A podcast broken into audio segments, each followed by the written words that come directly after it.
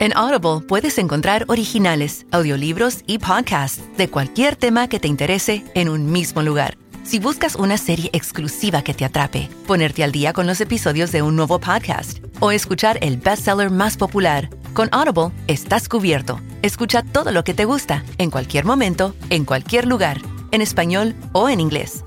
Para descubrir el poder de escuchar, pruébalo gratis por 30 días en audible.com.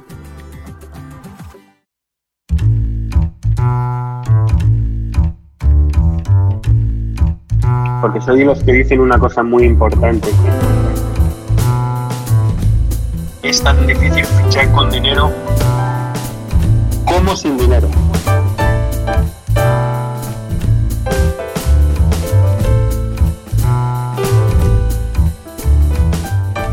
Directores Deportivos es un podcast especial de Big Data Sports. Soy Nicolás Rodnitsky y aquí voy a conversar con ellos, los directores deportivos, sobre los proyectos que desarrollan en sus clubes y cómo entienden una función cada vez más necesaria en el fútbol moderno. Víctor Horta, director deportivo del Leeds, es el primer entrevistado. Antes tuvo ese puesto en el Middlesbrough, Elche y Real Valladolid. Durante siete años fue el secretario técnico del Sevilla bajo la gestión de Monchi y ocupó el mismo cargo en el Zenit de Rusia. Esta conversación se grabó algunas semanas antes del ascenso del Leeds a la Premier League. Todos conocen tu historia, yo no quiero hacer hincapié en eso, digo, está, en todos lados, sabemos que no venís del fútbol, y del fútbol digo del campo, y hay algo en vos que me parece que rompe dos paradigmas del, director deportivo. El primero es esto, que sos una persona que no viene del fútbol y a pesar de eso lograste alcanzar y, trabajar en un puesto tan relevante como ese. Y lo segundo es que sos una persona que trabajó en muchos clubes. Digo, la figura del director deportivo o un director deportivo no es un hombre de un solo club. Bueno, eh, lo de venir de fuera del fútbol es también una sorpresa para, para mí. Y nunca pensé que me iba a dedicar a ello profesionalmente. Eh, porque ni siquiera todo el mundo me dice, cuando empecé en el mundo, estudié químicas, que no tiene nada que ver con el fútbol, empecé el curso de entrenador y también me vi que no tenía inteligencia emocional para entrenar. Cuando dejaba a un chico fuera de la convocatoria, estaba 48 horas pasándolo mal, eh, sufría. Entonces me vi que no tenía inteligencia emocional para entrenar, pero se, me seguía gustando el juego como, como una pasión de, más que de aficionado, ¿no? Y creo que aún lo tengo eso, ¿eh?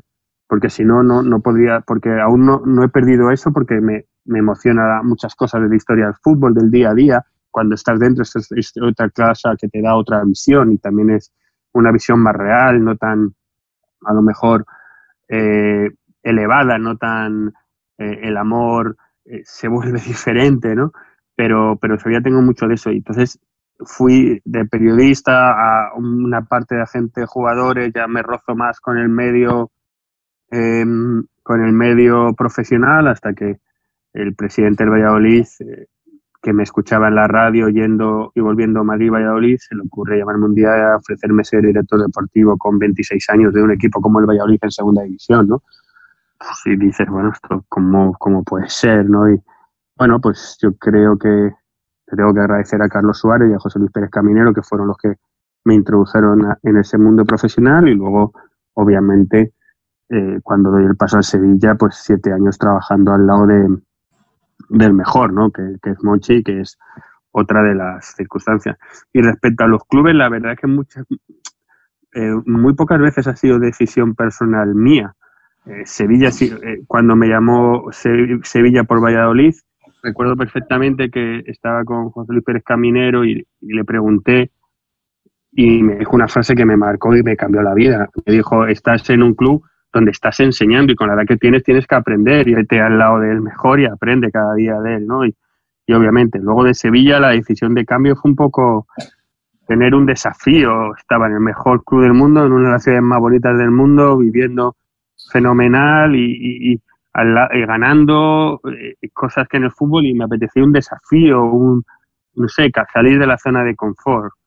Eh, después de Rusia, la persona que me lleva a Rusia le cesan, a mí me ofrecen más quedarme, pero mi forma de entender la vida es que me trae, me voy con él, porque obviamente, no sé, no tengo muchas explicaciones a esto. Mm, yo vivo así. Y luego en Elche me hubiera quedado 10 años, pero el club entra en quiebra técnica después de lo que hacemos. Y Middlesbrough y Leeds, pues obviamente son dos proyectos diferentes también, pero que los cambios de club se deben más a decisiones un poco del entorno. Y también tengo una cosa, los directores deportivos actualmente están en esa movilidad, ¿eh? en España, aquí, en Italia, en Italia más, que hay más cultura de dirección deportiva, están en esa movilidad. Alemania también están cambiando ahora, Clausalo, etcétera. O sea que sí está habiendo cambios. Incluso me atrevería a decir que uno de los problemas de los directores deportivos actualmente es que incluso parece que la longevidad es de uno o dos años, no tipo entrenador. Y, y eso es complicado, ¿eh? porque mira que es difícil para un entrenador eh, poner un trabajo que dé resultado, pues imagínate para un director deportivo, ¿no? Eh, entonces, quizás sea uno de los problemas actuales que veo la dirección deportiva. Es interesante eso, porque como vos decís, cada vez son, más, son figuras cada vez más eh, demandadas en el mercado. Digo, ustedes, digo, Víctor Horta, no, no solo el rol, sino el individuo. Yo quiero a él que venga a trabajar conmigo para que desarrolle una metodología. Pero a la vez el hecho que pase esto y que, tengan tan poco tiempo de trabajo los convierte en cada vez más atados al resultado y al día a día en lugar de poder enfocarse en el mediano y largo plazo, que es lo que ustedes necesitan. Sí, claro. Yo creo que nuestro puesto necesita un mínimo de tres años, eh, principalmente. Y bueno, es una de las cosas que, que creo que un dueño o un director general, cuando busca contratar a un director deportivo, tendría que tener claro que tiene que tener un mínimo de tres años, pero por muchos motivos. Eh, motivos de altas, bajas, estructura, metodología, etcétera. Es difícil impactar en un club y mejorar en un club, porque todo el mundo está obsesionado que la deportiva solo tres, y es, pero es un 60-70%. Es gestión de recursos humanos, mejora del departamento médico, mejora del departamento de metodología de categorías inferiores, mejora de la academia de las categorías inferiores, eh, mejora del el entorno del equipo a nivel organizativo. Eh, puedes encontrar un montón de cosas que hacer. De hecho, un director deportivo yo creo que hay momentos que se aleja bastante más de lo técnico. Para eso tiene un equipo y un departamento de scouting y un secretario técnico, que afortunadamente yo he estado en toda esta parte de la pirámide y sé lo importante que es. Y, está claro que para eso no se puede cambiar en un mes. Tienes que hacer un proceso de mucho más tiempo. Por lo tanto, para mí un proceso que tendría que tener un director deportivo para una valoración sería la tercera temporada. Obviamente, también siendo realistas que la primera y segunda temporada tendrás que dejar algún detalle de tu impronta para generar esa confianza en, la gente que gobierna tu club. ¿Dónde se puede hacer el impacto más rápido? ¿Dónde un director deportivo puede hacer ese impacto a corto plazo que vos decías? ¿En qué áreas? Hombre, está claro que la captación es cuando se puede hacer el impacto más rápido. Si tú en tu primer verano de mercado consigues hacer un fichaje barato eh, que se convierte en estrella, incluso en el primer año lo traspasas con una plusvalía alta, creo que ahí vas a generar una credibilidad para el entorno muy potente, eh, que creo realmente que es una de las piezas claves para generar ese impacto rápido y esa confianza de, tu entorno y de tu dueño, de tu director general, etcétera. Hablabas de, que el 60% es el reclutamiento, también lo contaste en tu presentación. Eh, ¿Cuánto te lleva ese otro 40% en tu día a día? Eh, la verdad que intento eh, dividir el tiempo igual que el, que el 60-40, ¿no? Eh, yo creo que la organización del equipo tiene que ser clave a nivel en todos los sentidos. Creo que también hay, hay mucho de recursos humanos en todo esto de la gestión, con el entrenador, con dirección general, con jugadores y entorno, que hay también mucho manejo de recursos humanos, casi semanalmente, obviamente con entrenador y director general diariamente, eh, también con tu propio equipo, eh, intentar eh, hacer una labor organizativa para optimizar el tiempo del departamento de scouting, que eso es una de las cosas clave, que es un poco mitad mitad, es mitad desde el punto de vista técnico, pero también mitad desde el punto de vista organizativo, y la verdad que para mí esas son las, las partes claves también creo que una parte del departamento de comunicación, que es más semanal que diaria, ¿no? De eh, estar tal día de, del club, de la imagen del club hacia afuera, de todo lo que pueda haber en el entorno del club, del posible del rival del sábado, todo eso, que también me parece muy importante. Un poco eso es el 40%. vos hablabas de, los factores internos y los factores externos. ¿Cuáles son esos factores externos? Porque lo interno intuyo que es más fácil de manejar porque depende de vos. ¿Cuáles son los externos que más contaminan el trabajo de un director deportivo? Bueno, está claro que el tema de los medios de comunicación, aquí la verdad que es bastante más tranquilo y relajado, pero en España tiene mucha más influencia por muchos motivos, eh, porque hay muchas más radios locales, medios locales, etcétera. Aquí se entiende la cultura del periodismo deportivo sin ni siquiera, por ejemplo, tener presencia en entrenamientos, etcétera, etcétera, que eso en España casi es inviable muchas veces, porque hay muchas horas que contar. Obviamente otro factor externo es cómo tienes que dar un claro mensaje a tu aficionado, eh, que tu aficionado entienda qué tipo de proyecto es, qué tipo de gestión haces, cómo la haces, porque el aficionado tiene que saber claramente eh, y transparentemente qué pretendes como, club y como equipo y luego obviamente hay cosas eh, de menos control como estrategias de tus rivales, no solo en el sentido deportivo, sino en el sentido de captación, extradeportivo, etcétera, etcétera, que también obviamente tienes que tener en cuenta para mejorar. Una, una de, las, de las tareas del director deportivo, todos, los, todos con, los que, con los que hablo me dicen que es eh, tener una filosofía de fútbol en el club, impregnarle a ese equipo una filosofía de fútbol. Esa filosofía de fútbol tiene que estar muy vinculada con la comunidad. Es vital que la comunidad se sienta representada y cómo detectás que esa filosofía es la adecuada para el entorno. Como bien dices, para mí no tiene que ser la filosofía de uno como propio, sino del club al que representa, entre otras cosas, porque en el 99,9% de las veces tiene más historia que tú como persona, ¿no? En el caso del Leeds este año cumple 100 años, ¿no? Entonces, obviamente yo creo que tienes que hacer un proceso de, de documentación para intentar saber qué tipo y metodología de, y estilo de fútbol gusta. Gusta y se consiguieron éxitos, incluso porque es una mezcla de ambas cosas, ¿no? Eh, yo creo que es parte de hacer tu trabajo de una manera legítima, ¿no? Eh, ¿Qué tipo de, por ejemplo, si aquí en el Leeds el esfuerzo sin balón es una de las cosas que más se ha valorado, pero también la técnica individual, si repasas las leyendas del Leeds, Gordon Strachan, Gary Speed, son todos jugadores de buen pie. En un Norman Hunter eh, son todos jugadores em, con, calidad, ¿no? Que eso realmente te, te, identifica, ¿no? Si es verdad que hubo una parte del famoso Dirty Leeds, pero que fue una parte eh, de un tiempo, de una era en, un club de 100 años. Eddie Gray, otro jugador de, muchísima calidad. Entonces, a partir de ahí, quizá yo he necesitado un proceso de un primer año intentando averiguar mucho más, identificar mucho más, pero también otros valores, ¿no? Por ejemplo, aquí el jugador que proviene de categorías inferiores se le da valor, pues entonces hay que potenciar la academia y que generar esos puentes con el fútbol profesional para que se siga produciendo jugadores. Todo eso es, como tú dices, una esencia que como director deportivo tienes que, tienes que identificar y poner esa filosofía para el bien común. ¿Y así es como se consigue esa legitimidad para ganar?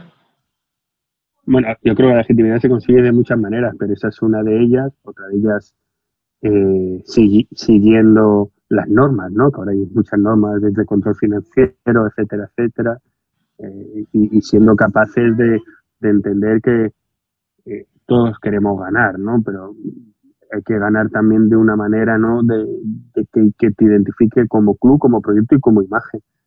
Esa filosofía está muy impregnada en el club y vos la pusiste en primer lugar, pero sin embargo tu apuesta en Leeds fue buscar a un técnico que también tiene una filosofía muy clara de juego y ve el fútbol de una manera muy particular. ¿Cómo conviven esos dos mundos cuando hay una filosofía tan clara en el club un entrenador con una manera de entender el juego tan, tan particular? ¿En este caso fue un match? No es que, lo, sinceramente, no es, eh, podría haber sido eh, fracaso a nivel de resultados, es un hecho, pero que de a priori yo identifiqué que ambas cosas estaban, tenían muchos puntos en común este, la posesión de la pelota, la agresividad sin balón, ser protagonista, ser un club que tuviera el dominio.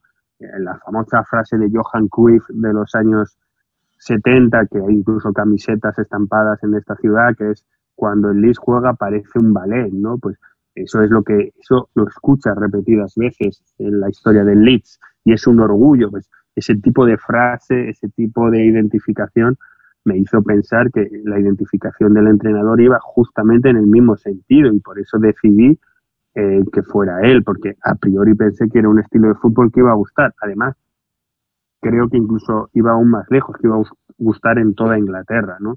Eh, con el nuevo modelo de fútbol que se está planteando en Inglaterra, eh, tanto en Premier League como algunos éxitos en Champions League, como el caso de Wagner con el Huddersfield, etcétera, eh, o el propio Fulham de Jokanovic, pensé que el estilo de ser protagonista del balón, de la agresividad, de la presión alta, etcétera, estaba generando resultados. Entonces, por eso fue un poco una mezcla de todo. ¿Cómo es tu día a día con, con el entrenador? Eh, vos, vos, destacás mucho la sinergia y la importancia que el director mm. deportivo y el entrenador estén en sinergia permanente. ¿Cómo, cómo generás esa sinergia? Bueno, hablando. Al final la comunicación es la mejor forma de generar esa sinergia y, ya te digo, procuro con todos los entrenadores tener una comunicación, conocerles, eh, compartir muchas horas de conversación telefónica, cara a cara. Estamos en el siglo XXI, no hace falta eh, ni siquiera estar juntos para hablar y, creo que no hay una mejor forma que, las energías desde la comunicación y desde el entendimiento y desde que mi objetivo del día a día como director deportivo es enriquecer el trabajo de, los entrenadores y poder intentar eh, sumar siempre, ser capaces de darle las mejores armas, no solo a nivel de jugadores, a nivel medio, etcétera, etcétera, y esa es mi obsesión, tratar de que el cuerpo técnico, el staff y los jugadores desarrollen su trabajo de la mejor manera posible y yo enriquecer desde mi posición y, es mi, mayor obsesión. Eso es interesante, digo, tu tarea es que él solo se tenga que ocupar de los entrenamientos y del partido, el resto te, se ocupa tu área, de todo lo que rodea al equipo profesional. Bueno, eh, eh, obviamente ellos eh, tienen mucha sinergia también en la captación, etcétera, etcétera. Ellos hacen unos análisis increíbles de jugadores, nos han, nos han servido para aceptar, pero sí, en el día a día, lo que es a lo mejor de lunes a viernes en una semana normal, mi obsesión es esa, ¿no? Que ellos puedan estar centrados en lo importante. ¿El director deportivo le dice al entrenador cómo tiene que jugar? O... No, eh, absolutamente no. Eh, yo nunca he hablado con un director, con un entrenador de una alineación, nunca he hablado con un entrenador de una estrategia, nunca he hablado cómo enfrentar a un rival. En algún momento, si algún entrenador eh, durante mis 16 años me ha pedido una opinión un viernes o me ha pedido una valoración un lunes o me ha pedido un comentario del rival un jueves, lo he hecho, pero eso lo aprendí de Monchi. Monchi siempre me decía que yo tendría que responder preguntas, nunca hacerlas del calado que es eh, las responsabilidades del entrenador. Y es lo que he explicado radicalmente en toda mi carrera. ¿Te gusta ir a ver entrenamientos? ¿Sos de ir a ver entrenamientos del primer equipo? Yo tengo una teoría diferente a muchos de mis compañeros. Sé que a muchos de mis compañeros les gusta estar en el día a día del entrenamiento, cerca, etcétera.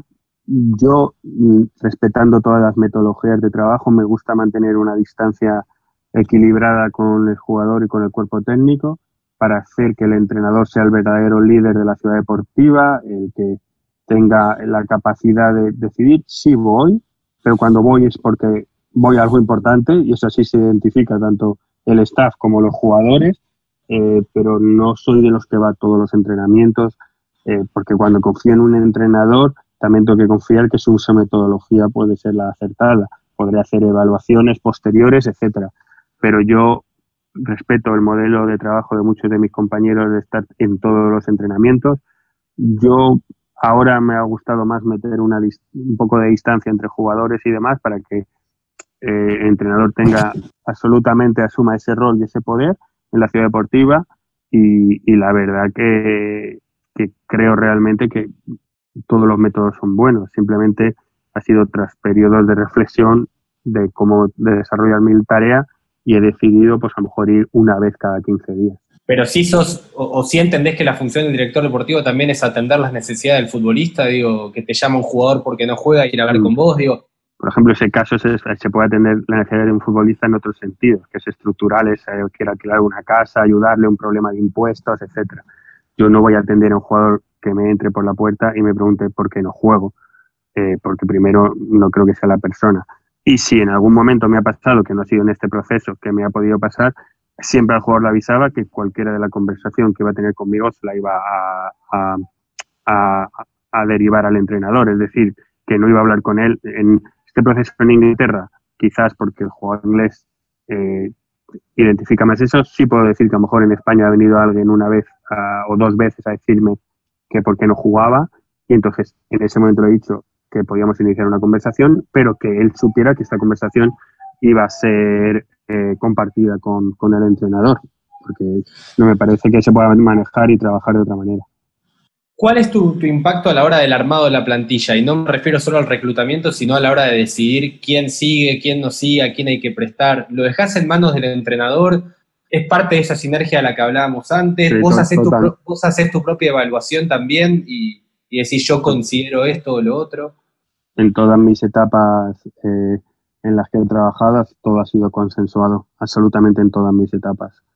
Consensuado 100% a veces hay algún punto que se pueda debatir, pero al fin, y, luego al final hay momentos que eh, tan puedes o digamos al final es un debate, ¿no? Y en ese debate abierto puede ser, pero yo en todas mis etapas todas esas decisiones han sido consensuadas 100%. Es verdad que hay momentos que hay decisiones que no sé si llamarlas de club, que es verdad que a lo mejor tienes que argumentarlas mucho más ante los entrenadores, pero ya te digo que normalmente todo ha sido consensuado. Pero traerías a un futbolista que, te pide el entrenador y vos no. Ah, que me pide el entrenador. Pero vos no estás convencido. La verdad que tendría que pensar mucho más a largo plazo si me ha pasado alguna vez. Pero estoy seguro que escucharía todas las cuestiones del entrenador, porque a lo mejor lo conoce mejor que yo, si lo ha tenido en otra etapa, lo analizaría. Si por un caso a lo mejor descubriera, yo qué sé, imagínate, oye, que me han dicho de este equipo que tiene problemas físicos o algo así, lo compartiría, pero me parece realmente que hay que traer los jugadores que los entrenadores quieren para eh, el bien y si ese jugador lo conoce mucho más tu entrenador que tú, eh, ya está. Obviamente tú te tienes que actualizar y hacer tu análisis y hacer un debate profundo del tema y a lo mejor hay un momento que dices, hostia, pues eh, me ha convencido o, o dices, oye, mira, he encontrado esto y esto, por eso ahora el jugador está disponible, ¿no? Imagínate. ¿Cómo manejás? Porque vos todo lo que me estás planteando lo veo muy en el largo plazo. y vos me estás hablando de un entrenador con estabilidad y, digamos, sobre todo en Sudamérica se da mucho esto que los entrenadores son los fusibles y ante los cinco o seis partidos que no hay resultado se va y viene otro y quedan los planteles con los jugadores eh, que trajo ese entrenador. En ese sentido, el director deportivo también está para poner un freno a eso, para que los planteles le sirvan al club el día de mañana. Es que yo creo que realmente como tú dices, aún hay esa distancia un poco de Sudamérica a Europa, ¿no? Eso que tú hablas de que viene un entrenador, trae siete jugadores, viene el nuevo, trae siete. Ya desde que yo empecé en esto, en el día a día europeo no lo he podido vivir. Sí que es verdad que lo puedo identificar más en Sudamérica, es una realidad. Pero yo la verdad, como no he podido vivirlo en el día a día, no sé, te, puedo decirlo cómo gestionarlo. Porque desde que yo me he incorporado a las direcciones deportivas, tanto yo liderando o liderando eh, Monchi en su momento, pues era un tema todo mucho más consensuado, ¿no? Y como tú dices, había un valor de club detrás determinado, ¿no? Que por cierto, los entrenadores lo agradecían, ¿no? Porque al final era una fórmula de, de poder verificar e identificar los jugadores de una manera mucho más metodológica. Quiero hablar de los tiempos de los fanáticos. Muchas veces los clubes apuestan por futbolistas que confían en su rendimiento, que, que creen que van a funcionar y tienen un periodo en el cual no andan bien del todo y ahí el hincha manifiesta su descontento y demás. ¿Cómo se maneja ese factor externo? ¿Cómo se controla en ese sentido al hincha? Bueno, es, el hincha siempre tiene razón. He sido hincha, sé cómo siente, sé cómo se vive, sé que es una opinión válida, eh, pero obviamente muchas veces tienes que tener la paciencia profesional de aguantar, de esperar, de, de saber y ha habido muchos jugadores que le han dado vueltas a ese tipo de cosas y buscar un análisis más profundo, obviamente también escuchando al hincha porque es una realidad y hay que asumirla, eh, pero creo que hay ese momento de hay que tener un hincha adentro para trabajar en el fútbol, para estar cerca en paralelo, para sufrir las derrotas como ellos lo sufren, para vivirlas como ellos lo viven. Yo sí pretendo serlo, pero luego también tener un equilibrio de la frialdad del profesional para manejar todo con esa frialdad que, te sirva para tomar decisiones y aciertos.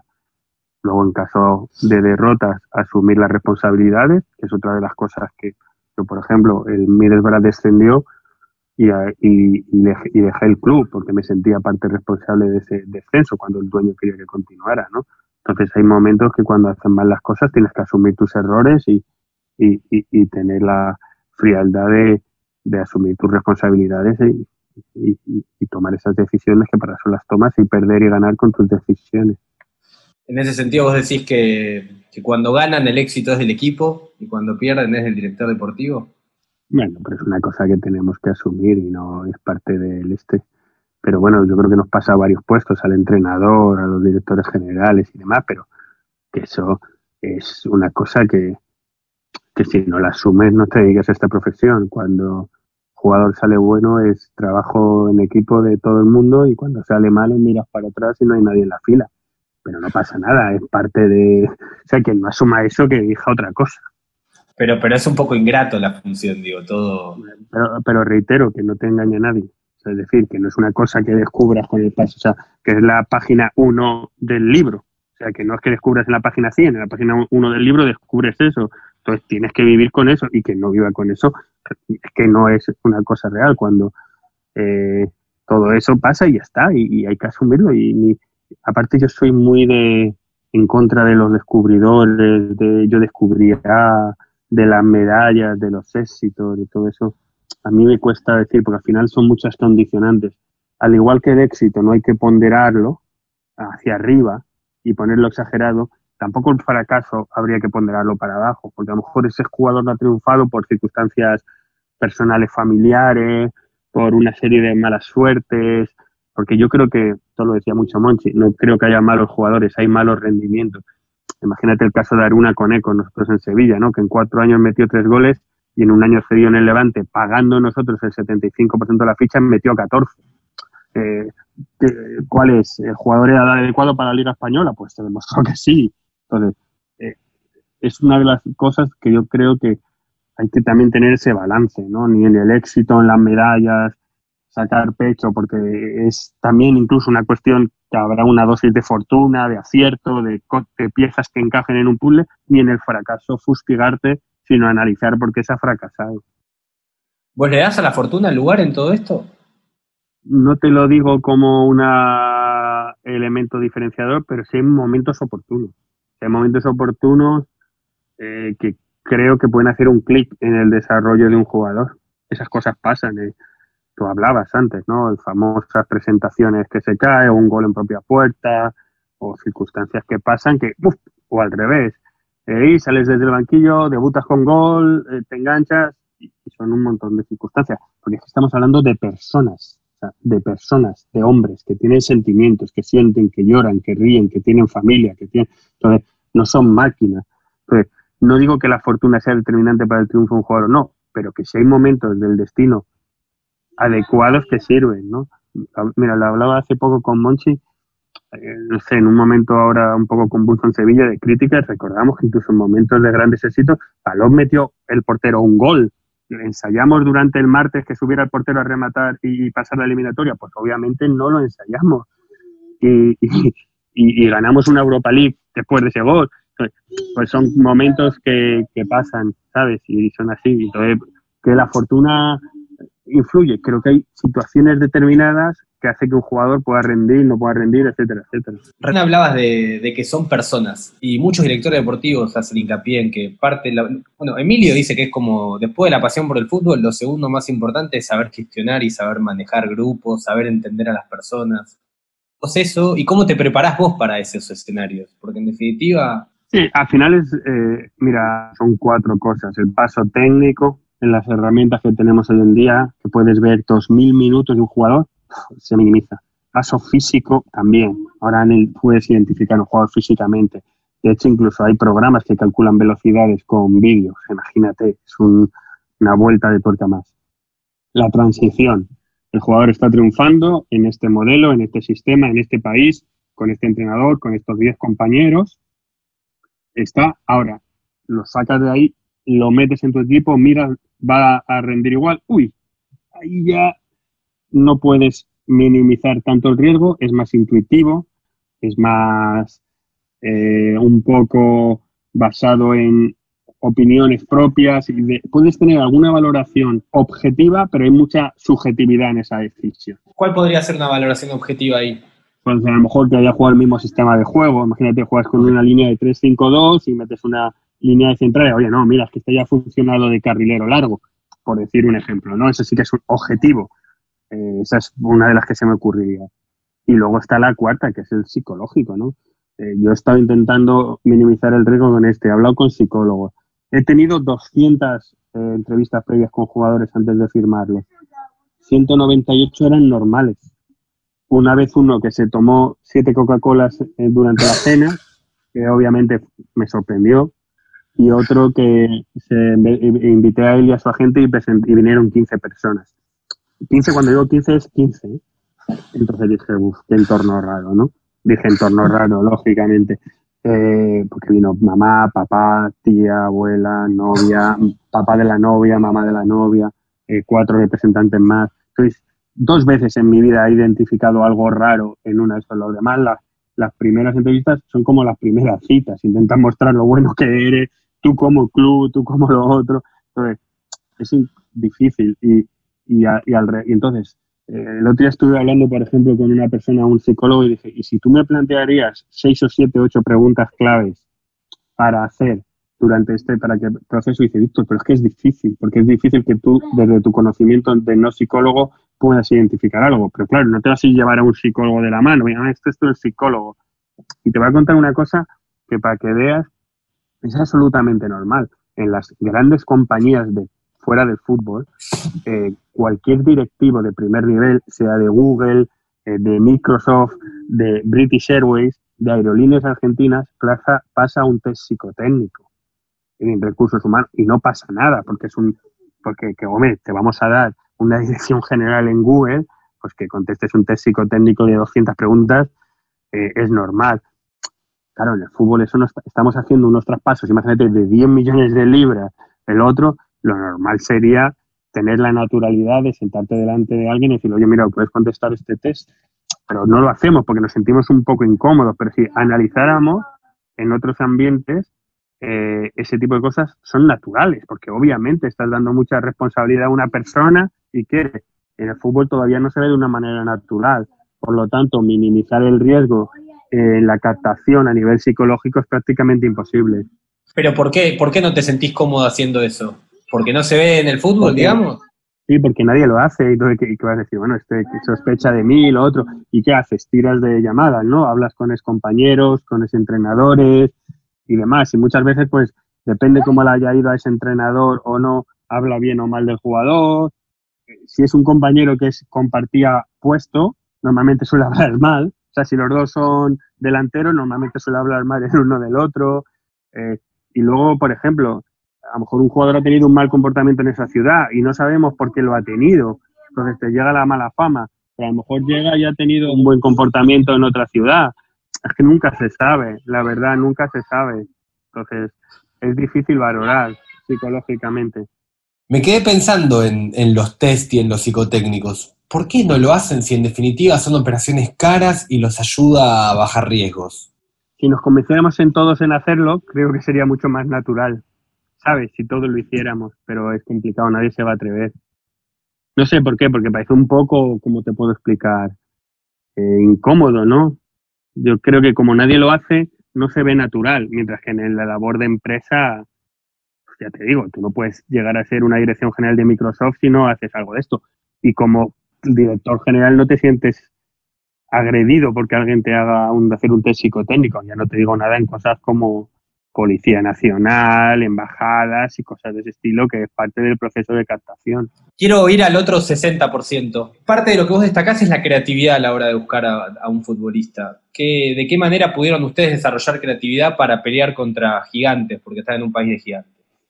Bueno, pues entre otras cosas, como tú dices, la ausencia de recursos te intenta ser creativo. Eh, la creatividad no es un arma, es, es, una, es un recurso.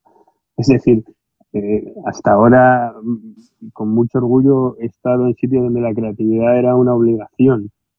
Porque soy de los que dicen una cosa muy importante. Es tan difícil fichar con dinero como sin dinero. Creo que es una cosa que, o sea, que tener dinero, como no te asegura el éxito tampoco, es muy difícil fichar con dinero. ¿eh? O sea, yo, eh, muchas veces la gente critica, han gastado en esto, en esto, en esto. Yo muchos de esos fichajes he estado de acuerdo y he pensado, bueno, pues ahora y, muchas veces la gente piensa, no, porque es que fichar con dinero también es complicado, porque las expectativas aumentan por muchos más motivos. Por lo tanto, no quiero ser injusto con lo de fichar con dinero o sin dinero, hay una diferencia. Es igual de difícil. e igual de complicado que el jugador triunfe. Eso lo quiero dejar claro. Pero claro, yo en momentos como eh, los que me he manejado en clubes, al tener limitados recursos, limitadas eh, personas trabajando, limitados recursos estratégicos de Big Data, etcétera, tengo que buscar muchas situaciones con mucha creatividad que me lleven a, a buscar el éxito, ¿no? Y a buscar el rendimiento de jugadores en otros valores, en otras circunstancias, etcétera. Bueno, aparte vos decías que, que la información está, hoy la información está, está democratizada para todos, que el desafío es transformarla en conocimiento. ¿De qué manera se hace ese proceso y qué conocimiento es válido para un club como Leeds?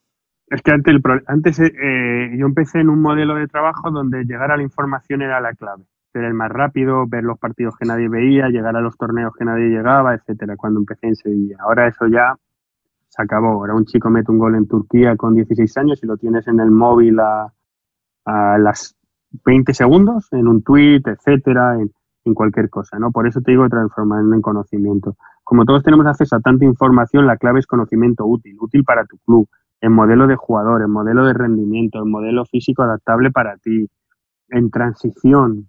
Es decir, oye, toda esa información, hoy este jugador tiene una transición para jugar aquí, eh, el modelo de, de, tu entrenador, todo eso, ¿no? Todo eso a mí me parece clave, ¿no? Y entonces ahora el análisis no que no sea tan somero como antes, sino mucho más en profundidad, ¿no? El uso de la estadística del Big Data, que yo como le doy un 30% en mi captación, 70 all style, 30% el uso del Big Data, pues ¿para qué? Para hilar un poquito más fino, para entre los cuatro jugadores que han elegido mi gente, saber quién es el que roba más balones en campo contrario, por ejemplo, por decir un dato, ¿no?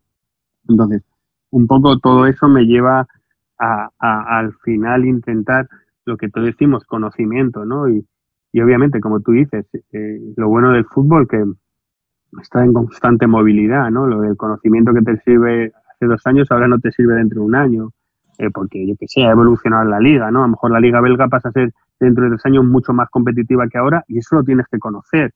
No sé, por, porque ha habido cuatro inversores que han comprado cuatro equipos y, y dices, joder, pues la liga belga antes la tenía categorizada de una manera, oye, hay que categorizarla más porque está subiendo el nivel o por qué analizar un ejemplo. ¿eh? Ha habido una, un análisis de jugadores en el Norwich y en el Huddersfield que han hecho que desde segunda división alemana hayan triunfado en Championship en un porcentaje bastante importante. Pues eso es un conocimiento. Oye, y en ponerte a analizar la segunda división alemana y decir que tiene muchas similitudes con la Championship en términos físicos, en términos de transición, en términos de partidos siempre muy igualados, porque hay mucha igualdad en la liga, en términos también de campos lluviosos, de campos duros, etcétera. Y entonces esa reflexión, ¿no? Sabéis lo que ha pasado en Huddersfield con los alemanes de segunda en Norwich y decir, oye, chicos, vamos a mirar segunda alemana, que, que parece que la transición a Championship puede ser positiva. No sé, eso es un poco ejemplo que te puedo decir cómo transformar la información en conocimiento. Vos hablabas del departamento de Big Data. ¿En tu caso tenés físicos, matemáticos, tenés esos, esos perfiles en tu equipo de trabajo? No, no, todavía no, porque no nos lo podemos permitir. Pienso que a medio plazo sí podamos permitirlos hacer un departamento especial y ahora pues tengo una persona que es Alex Davis, que es un poco que tiene un conocimiento amplio y yo mismo que también he intentado formarme y con las tres herramientas que tenemos, que es Football Analytics, C Sports y ahora Stats Boom, intentar generar otra vez eh, información porque al final lo que yo utilizo esas herramientas es como una parte más de la información, no como una parte decisiva en la toma de decisión. Entonces, un poco estamos trabajando en eso, en modelos de nuestros jugadores exitosos, eh, eh, eligiendo un tipo de características, etcétera, etcétera, dándole mayor importancia a cada otra. Y así llevamos los últimos, casi el último año trabajando muy intensamente, intentar generar un modelo, como dicen aquí, un pattern de, de, de éxito, por ejemplo, en este caso de la Championship, y ojalá en el futuro puede ser de Premier League. Ahora, ¿e-, ¿el, el dato estadístico entra en el final de tu proceso de búsqueda? Sí, en, en, el, en el caso de eh, proactividad sí, en el caso de reactividad no. Te va a explicar en el caso de reactividad. Yo no puedo tener scouts en todos los países del mundo, porque no puedo.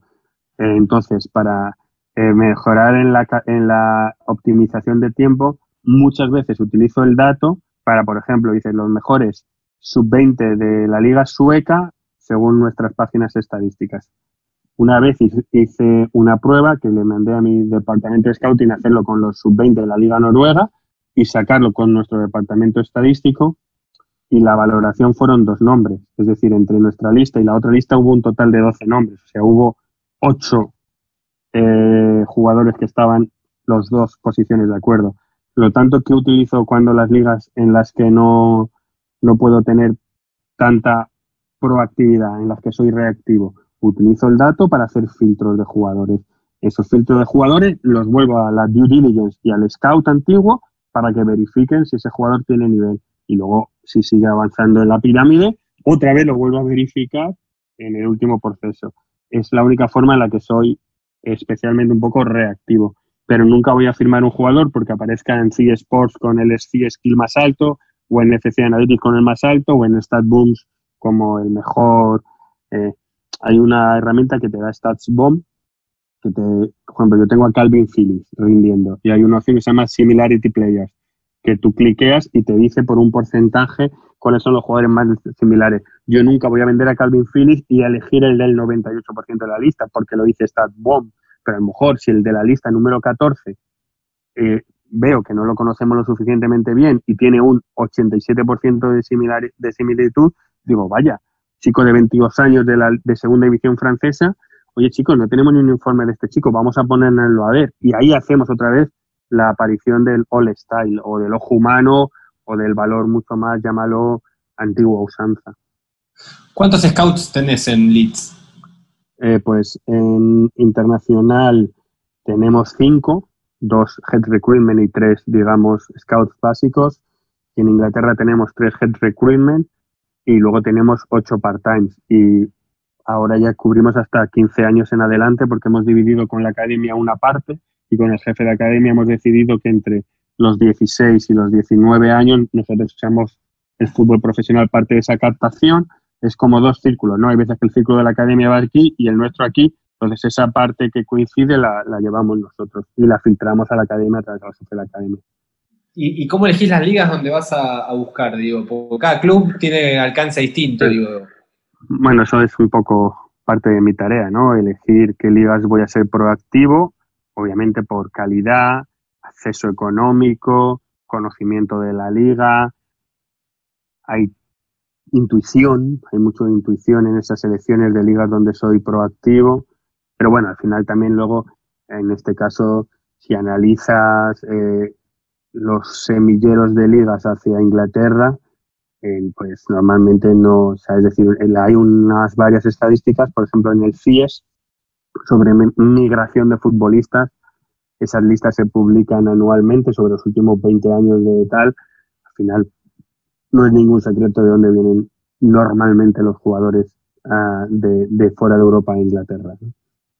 Sigue un poco esa línea. Por el problema legislativo del World Permit, que hace que cuando no eres comunitario, a día de hoy, tienes que tener un número de internacionalidades absolutas del 40, del 50 o del 60%, que obviamente para un equipo que está en segunda limita muchísimo. Porque un chico que ha ido a la selección de Brasil más del 40% en los últimos dos años no va a venir al Leeds United o ha ido a la selección argentina. Total, esa es una limitación y también ahí la creatividad ¿no? en la búsqueda y, demás. ¿Podrías contarme brevemente ese proceso que tienen ustedes de, captación que arranca, que arranca en septiembre y que termina en mayo? Sí, es eh, septiembre a diciembre eh, de las ligas prioritarias, de las ligas que elegimos ser proactivos. Hacemos un visionado que llamamos cantidad y calidad. De cada mes elegimos un once ideal absolutamente todos los puestos. Obviamente, en ese once ideal, por ejemplo, si vas a primera división alemana, pues no verás ningún jugador del Bayern de Múnich, del Borussia Dortmund, pues verás muchos más del Fortuna Düsseldorf, etcétera, porque en ese once ideal lo tienes que volver a decir edad, rendimiento, valor potencial del club, futura venta, duración del contrato, un montón de, de tics que tú tienes como scout conocer para poder incluir a ese jugador en tu once ideal. Llega el mercado de invierno, que como todos sabemos es un mercado diferente, y en la segunda parte del, del, de, la, de, los torneos, de febrero a junio, hacemos lo que llamamos visionado de calidad, que quiere decir, si hay un partido de segunda alemana que es Greater Furt y tiene tres jugadores selected, que son, imagínate, todos los once ideales de todas las ligas, nos hace alrededor entre 400 y 500 nombres. Pues si el Greater Furt tiene tres selected contra el Holstein Kiel que tiene uno y el Hamburgo tiene cuatro contra el Stuttgart que tiene cinco, pues es el, el partido con mayor número de selected. Lo que pretendo hacer es que mi cuerpo técnico y mi scouting department intente conocer muy bien 500 jugadores que intentar conocer 5.000, porque no podemos conocer detalladamente 5.000.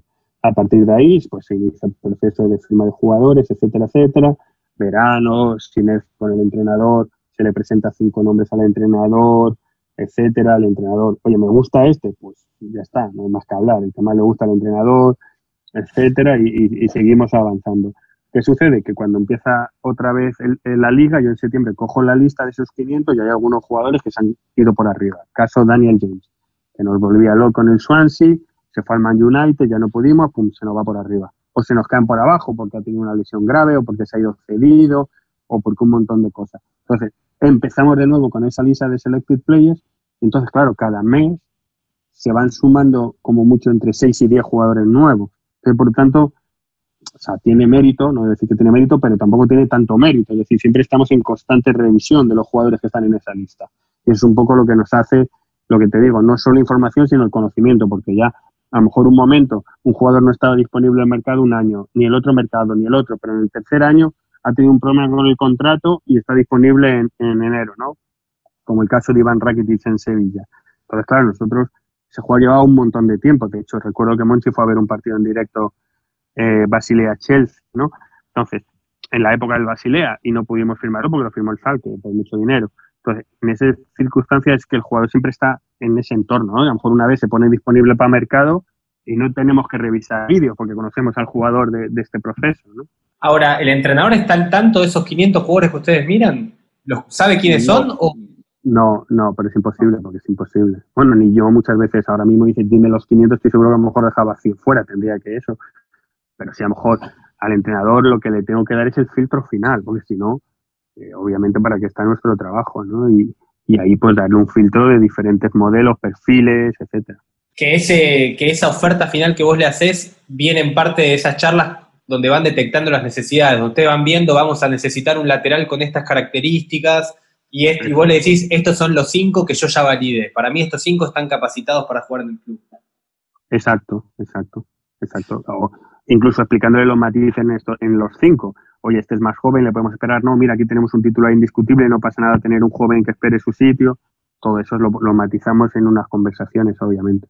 Ahí está la importancia del plan de sucesión, de, conocer también la academia, armar bien. Exacto, si tú conoces bien la academia, conoces bien los sub-23, yo obviamente llego hasta sub-18 porque mal no puedo llegar, eh, ahí tengo la dejar la responsabilidad al jefe de la academia en un momento dado, yo también estoy con el jefe de la academia constante.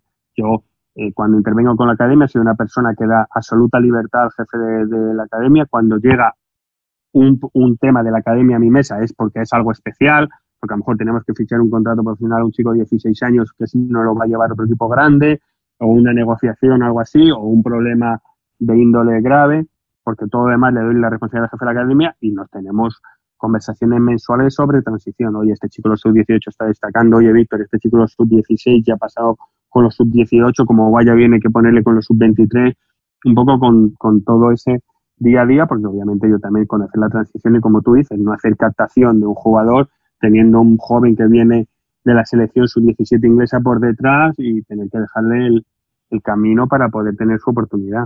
Creemos que como club confiamos en el jugador, obviamente. Me quedé con esto de que no te metes en la academia. ¿No es el director deportivo el que decide el playing style de la, de la academia? Eso, me, por ejemplo, me parece una de las cosas, y no quiero criticar a otros clubes que la hacen, eh, que no soy de los que cree que todas las, todos como estilo pueden jugar de la misma manera, pero, por ejemplo, implantar un sistema para que juegue todo el mundo, a mí no me parece efectivo, porque eh, no educas futbolistas para diversas versatilidades, solo muchas veces en un modelo de puesto, etcétera, etcétera. Yo sí que controlo eh, la metodología, me la presentan, la, la comparto, la perfilo, etcétera, pero también tengo que confiar a mi jefe de la academia en muchas cosas, ¿no? Entonces, eso de, de obviamente, les, volvemos a lo mismo, nosotros como en la academia y además en la región de Yorkshire, y ahora estamos pasando de categoría 2 a categoría 1, que va a hacer que nuestra competencia sea mucho más dura, aquí tenemos mucha competencia regional, por lo tanto, normalmente solemos ser el equipo que gana todos los torneos en categorías inferiores de sub 16 para abajo. Sub 18 ya se pone más complicado, aunque el año pasado lo ganamos. Este año no está, está más complicado. Pero eh, en ese sentido ya de por sí el jugador de juego ofensivo, balón, etcétera, etcétera. O sea, que es casi de las cosas que obviamente sí intervengo, pero intervengo, evalúo, pero no estoy en el día a día. No puedo pasarme a ver una sesión de entrenamiento de sus 15, creo que encima ahí tengo que dejar la responsabilidad al jefe de la academia que identifique o no identifique si está llegando al plan previamente evaluado. Eh, me, dejaste pensando con esto, porque todos dicen que, bueno, aunque sea tres o cuatro patrones de juego bajo, aunque sea quiero que... Ok. Eso, una cosa sí, cuatro o cinco patrones de juego sí tenemos todos, porque aparte así lo hacemos. Lo que no soy partidario es, este es el sistema, solo se puede jugar así, solo se puede tal. Si tú eres extremo izquierdo, vas a ser extremo izquierdo durante todo tu proceso en la academia, lo otro no. Yo en eso soy más libre y no quiero comparar dos ejemplos que me vienen a la cabeza para que nadie se sienta ofendido. Eh, y creo que un modelo más libre, personalmente creo que produce más jugadores. Personalmente. Y si incluso no produce jugadores, por lo menos les puedes granjear un futuro para el fútbol real. Jugador que crece en una academia como la del Leeds, no llega al primer equipo, se despierta en League One que por lo menos tenga herramientas para poder eh, desarrollar una carrera y no diga, ostras, fútbol real, hostia, ya no tenemos la posesión. Uy, ¿y ahora qué hago? Y hay que correr tras el balón. no sé si me explico. También ser capaces de generar ese tipo de jugadores que incluso te pueden dar una plusvalía de mercado en el futuro, eh, que es una de las cosas que, me, que el hace. Nosotros somos de los equipos con más jugadores de nuestra academia jugando profesionalmente, entre Premier, Championship, League 1 y League 2, porque creo que una de las virtudes que hacemos es que hacemos jugadores muy competitivos y muy versátiles. Eh, en ese sentido, ¿tienen como política retener parte de los pases? Sí, es principalmente la, que hacemos, porque es la, que legalmente es más fácil de hacer. Y luego a veces pues te lleva la sorpresa de, un jugador. Ahora mismo hay un jugador en League 2 que es Liam Kitchen, un lateral izquierdo, que se está hablando que puede haber un traspaso, no muy alto, pero creo que nos queda el 30%. 30-40 creo. Hay una frase que, que usás muy seguido que es, es un buen jugador, pero no es para el Leeds. ¿Qué tiene que tener un jugador para el Leeds, para ser del Leeds? Bueno, en eso te la voy a hacer más fácil, porque eh, estuvimos, sabes que los 49ers son propietarios de una parte del Leeds United, eh, y cuando estuve visitándolos hace unos meses, eh, me enseñaron un documento que se llamaba el ADN de un, de un jugador de los 49ers. Y me dejó mucho reflexivo. Y entonces volví del viaje y puse a mi cuerpo técnico y mi trabajo a trabajar cómo sería para mí un jugador con ADN del Leeds United. Y hemos hecho un documento, así que te lo voy a pasar para que lo tengas y lo veas un poco las características. Obviamente es imposible poner los tics en el 100% de las cosas que pone el documento, pero nuestro objetivo como captadores es cuanto más mejor. Y es un poco la idea que teníamos. Así que luego te paso el documento donde te viene mucho más determinado cómo consideramos nosotros un jugador con ADN Leeds United. Bien, pero cada club tiene un ADN, o sea, cada club podría hacer eso. Yo para mí sí, sin ninguna duda, absolutamente sin ninguna duda. Yo creo que no es lo mismo jugar para el Brentford que jugar para el Leeds. No digo que sea ni mejor ni peor, sino completamente diferente. Y ahí volvemos a la filosofía, ¿no? Y el, arranque de la conversación, la importancia del director deportivo reconocerla, tenerla clara, identificarla, cómo, cómo ese proceso ayuda a toda la formación de la academia, al primer equipo, a vincularse con la hinchada, todo. O sea, es el centro, el corazón prácticamente. Bueno, si tú me preguntas que creo que por qué diferencia a Monchi para ser el mejor, es que cuando teníamos reuniones, yo como secretario técnico le presentaba nombres y él me decía, este es mejor y yo me sentía, dice, pero esto es mejor para el Sevilla. Yo entonces discutía, decía, pero bueno, pues si tú consideras que este es mejor, no, pero este es mejor para el Sevilla. Y acertaba, y acertaba. Y entonces ya empecé a reflexionar desde aquel momento mucho sobre esa frase. Entonces yo al principio como secretario técnico quieres brillar, quieres, tú sabes, y, y dices, buenísimo, Víctor, pero este es mejor para el Sevilla de la lista. Bueno, ¿cómo me puedes decir eso? Si estás reconociendo que este es mejor, no, pero este es mejor para el Sevilla y acertaba el 100% de las veces. Entonces ahí fue cuando empecé a identificar que no había que fichar a los mejores, sino a los mejores para tu club. ¿Pero eso es intuición? no sé, hay un poco de todo, como tú dices, intuición, conocimiento, eh, conocimiento del club, conocimiento de todo. Creo que hay un poco de todo. Hay muchos de identificación objetiva, pero creo que hay mucha identificación subjetiva. No sé si me explico. Creo que muchas de las cosas que hay tú las puedes hacer objetivamente. Los brasileños les suele ir bien en el Sevilla, por ejemplo, que es verdad. Pero no todo les ha ido bien, pero les suele ir bien. Los uruguayos, después del famoso año que vinieron tantos uruguayos, pues ya van, están más bajo sospecha, pero ha habido algunos que les ha ido muy bien. No sé si me explico.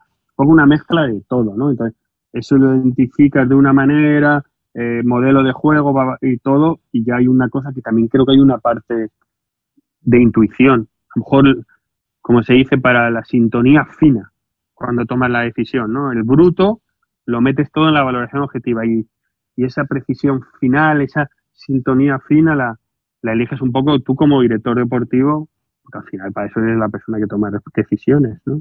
Me gusta porque entre se habla tanto del Big Data y vos le das mucha ponderancia a la intuición, confías mucho en la intuición. Es que, es que no sé si llamarlo intuición, es que al final es también, eh, bueno, la gente que le gusta el Big Data, le recomiendo el libro La señal y el ruido de Nate Silver, que es el inventor del Big Data que es la persona que ha adivinado eh, por índices menores de error las últimas elecciones, las últimas cuatro elecciones generales de Estados Unidos. Nate Silver, si te lees la señal y el ruido, cuestiona el Big Data. O sea, el valor del Big Data, del dato, de la importancia del dato, él mismo es muy filosófico en todo eso. De hecho, él mismo dice que muchas de esas es que tú tengas la intuición de darle un valor a la señal y eliminar todo el ruido de todos los demás datos. Y eso no hay nada específico, no hay nada fino que te diga un ordenador, no, este es el dato bueno, no. Otra vez se vuelve el, mayor creador de la Big Data, habla de la, de la interpretación, que la interpretación es objetiva y subjetiva como parte determinante del Big Data. Y es el tío que ha creado el Big Data, entonces es un poco muy relevante, ¿no?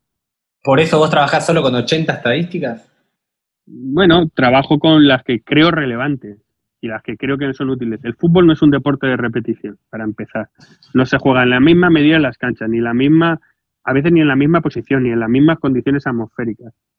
Eh, la predicción del tiempo se llevan tomando datos en torno a 80, 100 años y se siguen equivocando.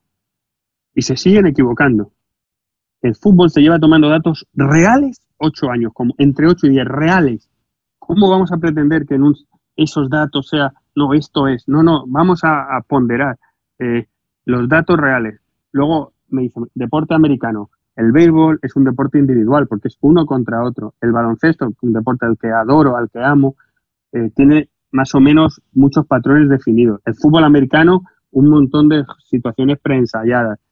Es muy diferente. Claro que ahí el dato te hace la decisivo y claro el famoso Moneyball y la película y todo lo que conlleva todo eso, fue verdad. Y claro que fue innovador Billy Bean, pero creo que en el fútbol trasladarlo de una manera radical y decir, el dato es la verdad, solo firmamos por estadísticas, solo hacemos, a mí me, asusta porque no creo que, que el dato sea un deporte cuantificable de repetición y de que se puedan generar patrones. Se pueden generar señales y puedes eliminar el ruido, pero tú tienes que utilizar esas señales como otra fuente de información, no como la fuente de tomar la decisión.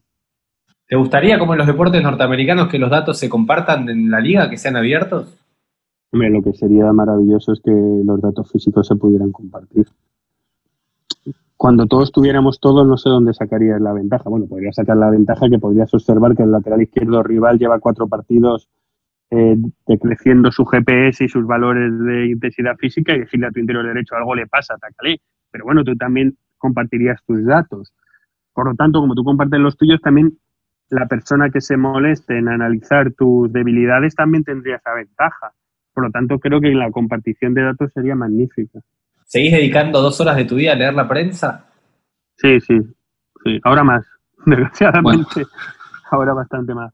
Pero sí, sí. ¿Por qué? Porque al final, porque es importante, porque es una fuente de información, porque es una fuente de, de muchas cosas. Yo una vez leí en una revista de rumores de fichajes que un jugador que se llama Diego Perotti eh, le interesaba al Atalanta de Bergamo y no sabía quién era ese jugador. Cuando cliqué en la noticia descubrí que era un jugador que iba a la sub-20 argentina, pero no solo descubrí eso, sino descubrí que jugaba en un equipo que se llamaba Deportivo Morón, pero no solo descubrí eso, sino descubrí que anteriormente un amigo mío argentino me lo había ofrecido en un email y entonces le dije, ostras, un chico que juega en Deportivo Morón, pero que va a la sub-20 argentina, es muy sorprendente, ¿no? Porque es una categoría muy inferior. Pues, mandé a un ojeador a ver el torneo amistoso de Paraguay sub-20 y luego firmamos al jugador. Si yo no hubiera leído esa noticia, estoy seguro que a lo mejor no hubiera dado tanta importancia a todo lo demás y a lo mejor nunca se hubiera producido el fichaje de Diego Perotti por el Sevilla. Y eso es una fuente de información de prensa. Está, buena el ejemplo para mostrarlo.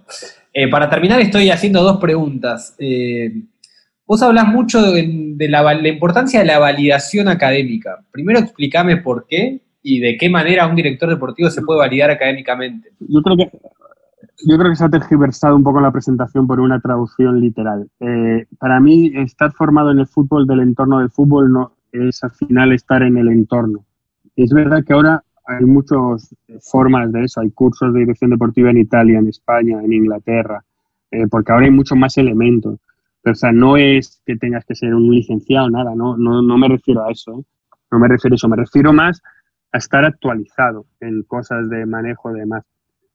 Pero es sencillo, sencillo. Una validación académica puede ser que vayas a visitar a un club y estés una semana viendo cómo trabajan y compartiendo las ideas. No tienes que ir al mejor curso, etcétera, etcétera sea, me refiero, yo al final tengo inquietud por seguir conociendo, tengo inquietud por analizar el modelo Brentford, que es un modelo muy especial, como en su momento hace muchos años tuve inquietud por analizar el modelo Udinese, o también como ahora tengo al Manchester City cerca, estoy teniendo reuniones periódicas un poco para saber cómo manejan tanta información, tantos ojeadores por país, tanto, porque claro, eso no lo tengo yo, uy, ¿cómo se puede manejar tanto? Y tengo reuniones pues con Sergal Arkin, con Gary Washington, con Chiqui. Un poco me refiero a, ser inquieto en intentar aprender e intentar seguir creciendo. Eh, pero volviendo a esto de, la validación académica, que me queda clara tu explicación, ¿qué le, qué, le recomendás vos que estudie a alguien que quiere ser director deportivo? Y más allá del programa o de la carrera, ¿qué conocimiento es complementario y válido? Bueno, yo creo que un poco de, vista técnico, que puede ser validado por a lo mejor un curso de entrenador nivel 1, me parece suficiente.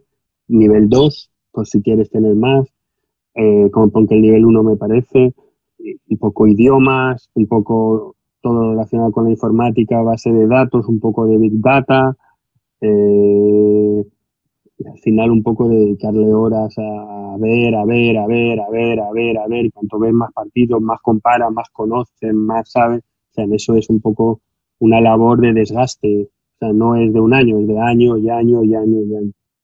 Quizás ahí, ahí tuve la suerte de cuando en mi época de aficionado hice mucho músculo de que no me costé ver, ver, ver, ver, ¿En tu caso estudiaste Big Data? ¿Hiciste una maestría, un programa? ¿Qué hiciste? No, he hecho varios cursos eh, cortos y bueno, un poco para que veas que después del curso me sigue sin impresionar eh, el tema. O sea, es decir, lo comparto, lo ayudo, lo interiorizo dentro de mi modelo, pero no lo pongo como única toma de decisión. Una herramienta más. Porque al final, eh, cuando analizas todo eso, hay dos cosas, el dato cuantificable, cualitativo y cuantitativo. Y en el fútbol hay muchos datos cualificables, cuantitativos y, no y hay muchos más cualitativos. No es lo mismo hacer un control de balón en malas circunstancias, bajarlo, ponerlo y habilitar, que hacer el mismo control en circunstancias fáciles. El dato es un control, pero la diferencia del control es clara. No, y la toma de decisiones, cómo, cómo evalúas el dato, una toma de decisiones. Pero que el dato sale un control y a lo mejor uno era sencillo y el otro era con la marca encima, el balón llegando desde atrás y entonces imagínate cuál es la cuantitativo y lo cualitativo. Y lo segundo es, eh, recién recomendaste uno, pero libros. ¿Qué libro recomendás? Y sacando los libros de dirección deportiva, libros que le sirvan a alguien que quiere ser director deportivo o un director deportivo. Bueno, eh, hay muchos, pero mira, he hablado de este y este es uno que se llama Super Pronosticadores, en inglés Super Forecasters, que habla de, al final nosotros también en la toma de decisión tiene que haber algo de pronóstico, porque intentamos que ese jugador venga y aquí rinda. Es un libro muy curioso, donde analiza cómo tomar esas decisiones analíticamente, metodológicamente, etcétera, y es un libro muy curioso. Y luego, obviamente, eh, también para recursos humanos me gusta Once Anillos, de entrenador de los Lakers, que me parece eh, una con Bulls, cómo maneja los recursos humanos, el éxito, el ego, etcétera. Eleven Rings, por decir casi tres de primera, que me has pillado así un poco el atraco, pero bueno. La señal del ruido, super pronosticadores y Eleven Rings son tres que me gustan bastante. Víctor, Un placer. Venga, un abrazo. Un abrazo.